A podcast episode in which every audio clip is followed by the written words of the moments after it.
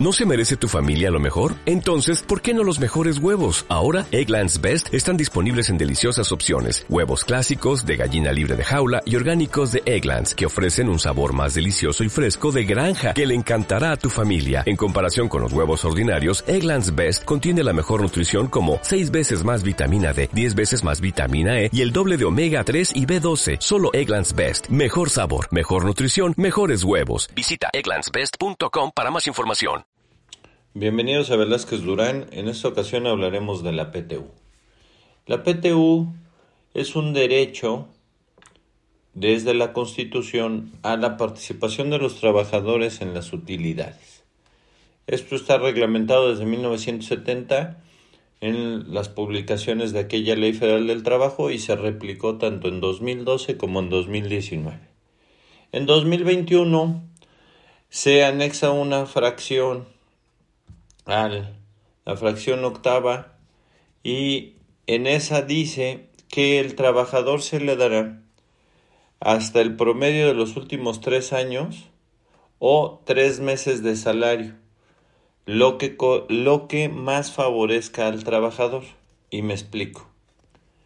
La PTU debe de repartirse, pagarse a partir de 60 días a partir de que debió declararse o se presentó la declaración anual. Es decir, en el caso de personas morales, la declaración es el 31 de marzo, a más tardar debe pagarse el 31 de mayo. Y en el caso de personas físicas, la declaración es a más tardar el 30 de abril y debe pagarse a más tardar el 30 de junio de cada uno de los años.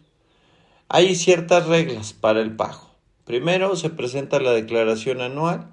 Hay un término de 10 días contados a partir de esta, de esta fecha para que se le presente a la comisión mixta de PTU, se le presente la declaración y elaboren el dictamen de este reparto de utilidades que se pegará en un lugar visible dentro de la compañía.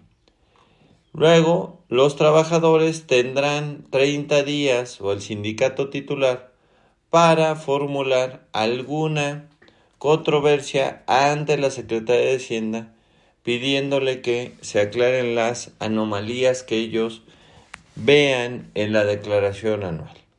Una vez transcurrido ese plazo, ya no hay este, manera de impugnar.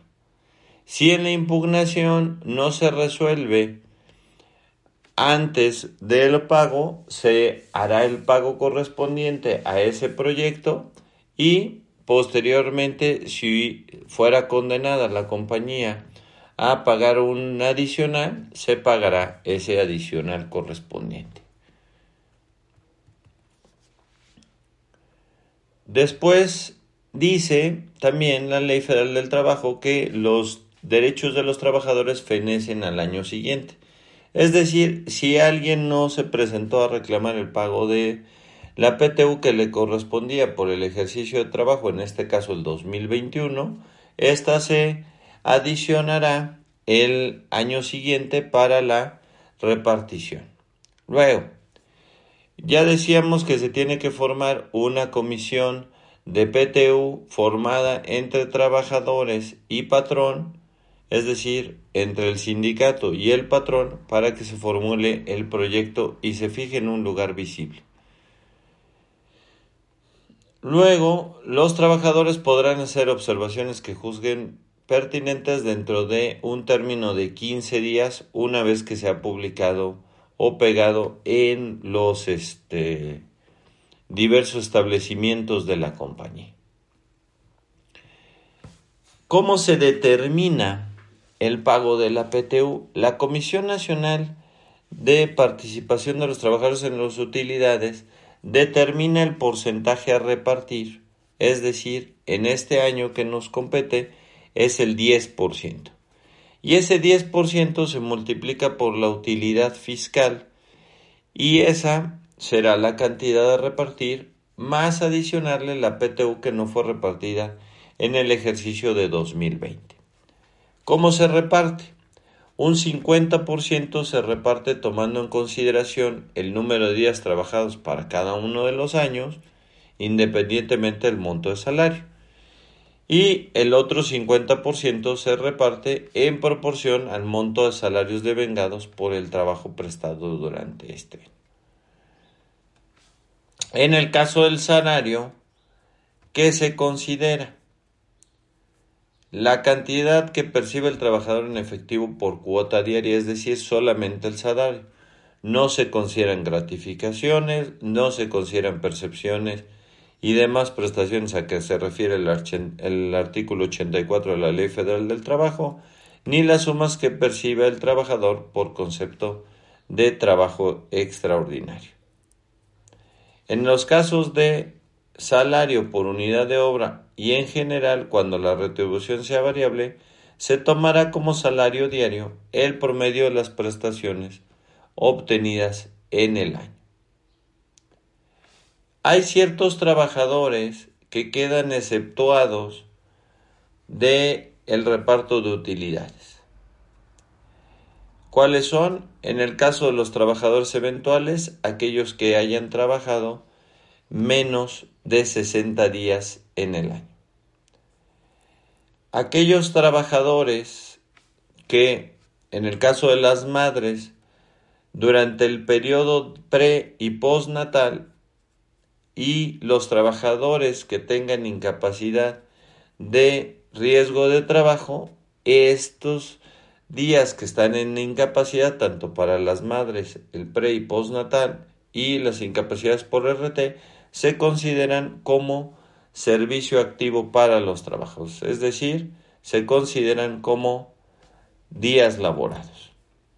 En el caso del salario, para los trabajadores de confianza que podrían ser los que perciben salarios mayores, tiene un tope para reparto de utilidades. Es decir, el trabajador de planta de mayor salario se considerará como el tope adicionándole un 20% como máximo. Y eso va a ser el tope de salario con el que se medirá a los trabajadores de confianza.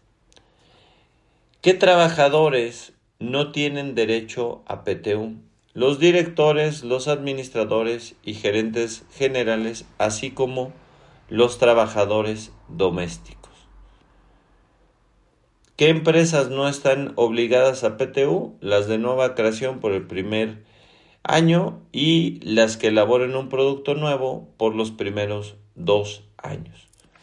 Las empresas de industria extractiva en el periodo de exploración y las instituciones de asistencia privada que sean así denominadas por las leyes. El IMSS y las empresas que tengan un capital menor al que fije la Secretaría de Trabajo para las ramas de la industria, previa consulta con la Secretaría de Economía, así como el Infonavit.